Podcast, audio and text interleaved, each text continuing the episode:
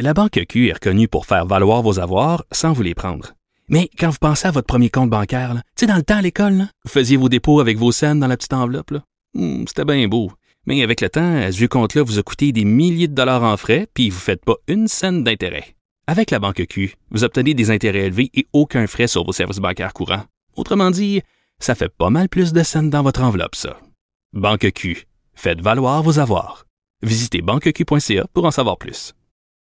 On a commencé l'émission en suivant euh, le match de tennis. Félix Auger-Aliassime, dont le tournoi s'est terminé, mais de belle façon. Oui, deux sets là, extrêmement serrés qui sont rendus au bout du bout du bris d'égalité, mais c'est Ilsner qui a gagné dans les deux cas, donc deux sets à zéro.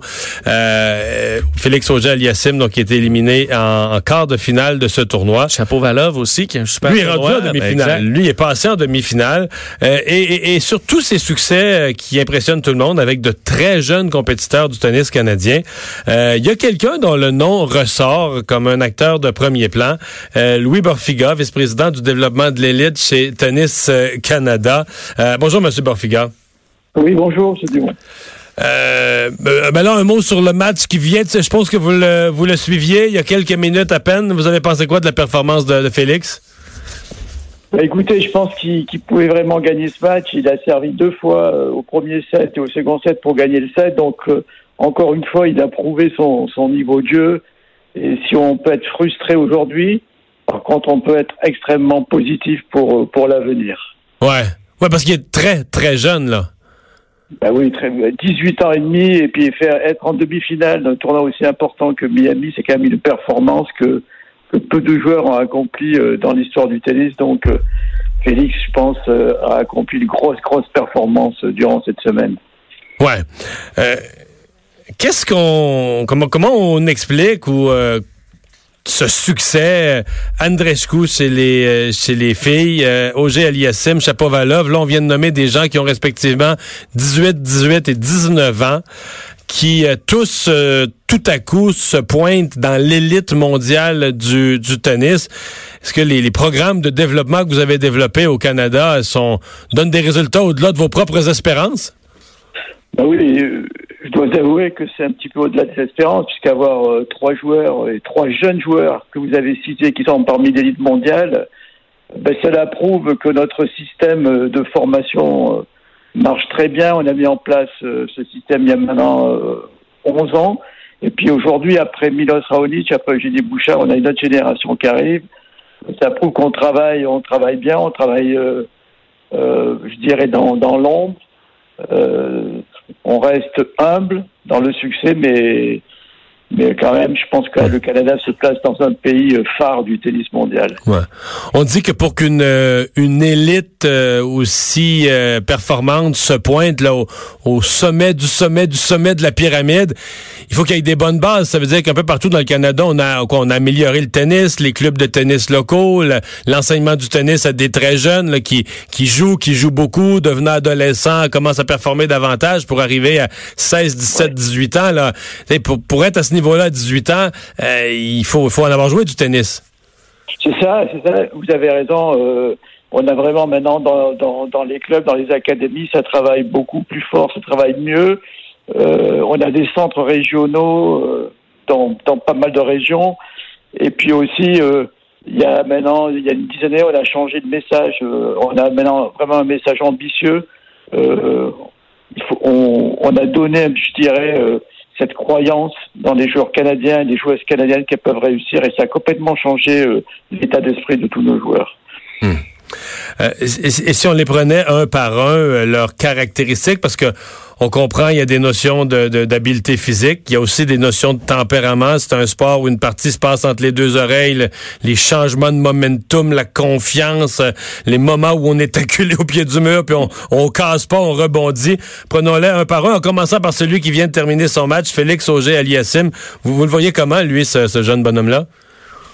D'abord, premièrement, euh, comme d'ailleurs comme les comme les deux autres, il a beaucoup de talent. Euh, il a quand même eu, je dirais, une force de frappe et en coup droit et en revers un peu hors du commun. Puis euh, il a aussi, je dirais, une ambition, beaucoup d'ambition. Il veut réussir et c'est pour ça qu'il obtient des bons résultats. Mais voilà, il a beaucoup il a beaucoup de caractéristiques qui, qui peuvent en faire un grand joueur. Hmm. Je dirais frappe de balle et, et vraiment envie de réussir, ambition. Ouais. Et une, une- bonne attitude euh, face à, au fait de s'améliorer, apprendre, les, vous les avez-vous évolué par, par rapport aux conseils, euh, par rapport à, à- à la façon d'être? Ouais, ouais, une bonne attitude, mais ça, euh, ça se travaille. hein, euh, je dirais jour après jour, année après année. Il Félix a toujours été bien encadré. Il a commencé avec son papa. Après, il a, il eu André Labelle. Ensuite, euh, ça fait maintenant longtemps qu'il travaille avec Guillaume Marx.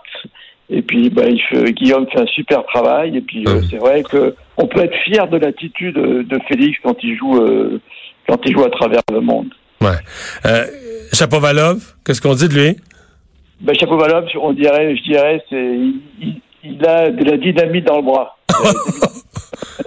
Euh, Ses balles partent à une vitesse incroyable. Il peut faire des coups les plus surprenants.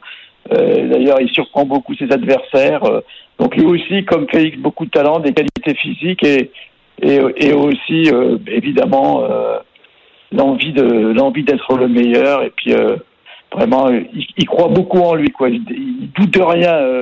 Denis ne doute de rien. C'est pour ça qu'il en fait un joueur redoutable. Vous parlez de doute de rien. On a l'impression que c'est un peu la même chose pour Bianca Andrescu qui a l'air d'avoir vraiment euh, beaucoup de confiance, aucune forme de complexe, même face aux meilleurs. Euh, vous la voyez comment, elle? Oui, vous avez raison. Et ce qui m'a plu dans, dans, dans sa victoire, c'est qu'elle n'a pas douté. Puis, elle, je dirais, entre guillemets, elle n'a pas respecté ses adversaires. Ça lui était égal de jouer des joueurs dans les dix premières. Elle voulait les battre. Et ça, c'est un, ça, c'est un bon signe pour, pour l'avenir.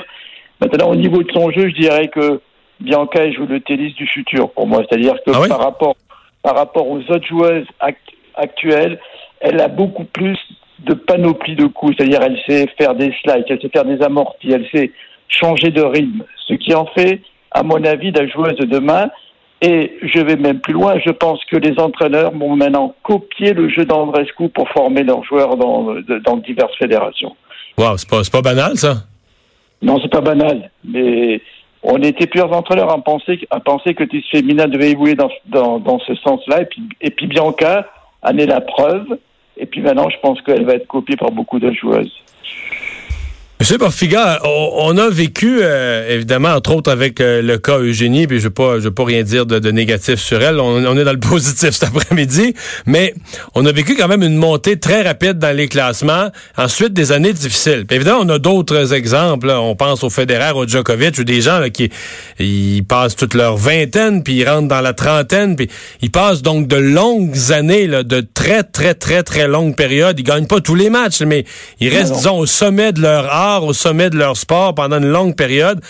Est-ce que vous avez l'impression que ces trois jeunes dont on vient de parler, euh, un, deux ou les trois ont le potentiel d'arriver là, de s'installer, mettons, disons dans le top 10, là, de s'installer là pour y demeurer, pour être compétitif dans tous les tournois pendant euh, une très longue période?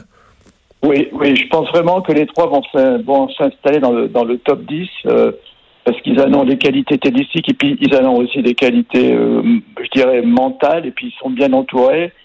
Mais au-delà de ça, je pense que moi aujourd'hui, je peux vous dire que mon ambition, c'est même pas les top 10, mon ambition, c'est qu'ils soient dans les top 5, les trois, et qu'il y en un, un ou deux qui gagnent des grands chelems. Donc là, on va beaucoup plus loin, là, parce que quand on joue ce tennis à 18 ans et demi, à 19 ans, ben, il faut être vraiment, vraiment ambitieux.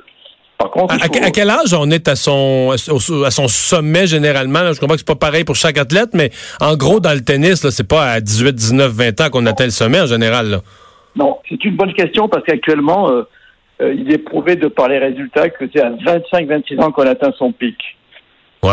Donc, ça- ça- et après, quand on atteint son pic, on a encore de belles années derrière. Ça veut dire que, ça veut dire que les, les trois, là, ils ont encore 5-6 ans de travail, de progression possible. C'est pour ça que ça me rend euh, vraiment optimiste, puisqu'ils ont encore beaucoup, beaucoup de chemin à faire, beaucoup de choses à améliorer, mais ils sont déjà à un niveau, euh, je dirais, assez remarquable. Donc, euh, mais le, le pic, on l'atteint maintenant à 25-26, pas avant. Donc, c'est prometteur. Et Monsieur Borfiga, ben bravo pour votre travail dans le développement de l'élite qui semble donner des résultats remarquables. Bonne chance pour la suite. Mais merci beaucoup. Au revoir.